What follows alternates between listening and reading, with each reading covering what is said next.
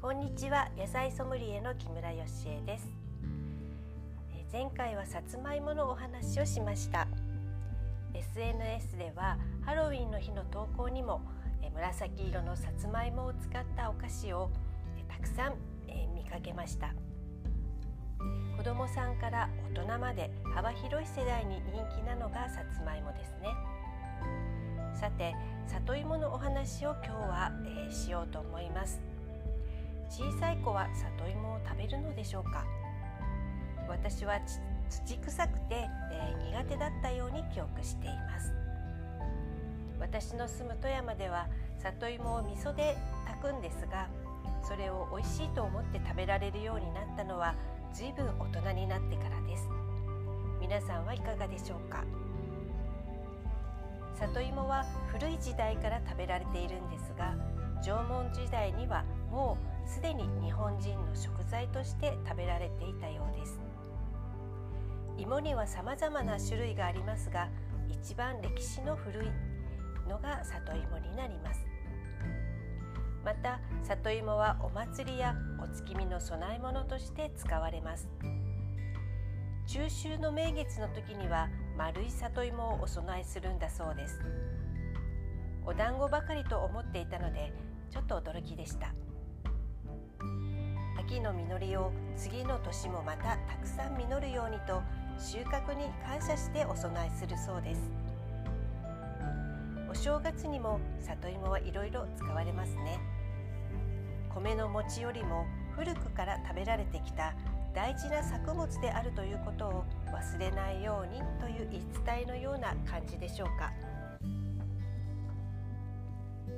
里芋はじゃがいもと同様地下茎が太ったものになります。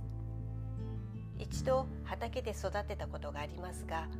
虫もつきやすいし水を切らすと育ちにくいということで手のかかる野菜だなという印象を持ちました。里芋の傭兵は食べたことありますでしょうか？これは随気と呼ばれますが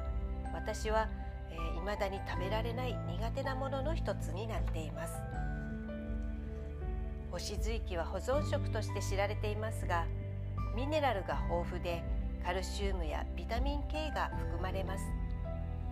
出産後にこの干し随気を食べるよう言われたのにはこういった栄養を取らせることだ取らせるということが理由のようです。すっかり私は里芋のその土臭い感じが好きになっていますがどのような食べ方が好きでしょうか？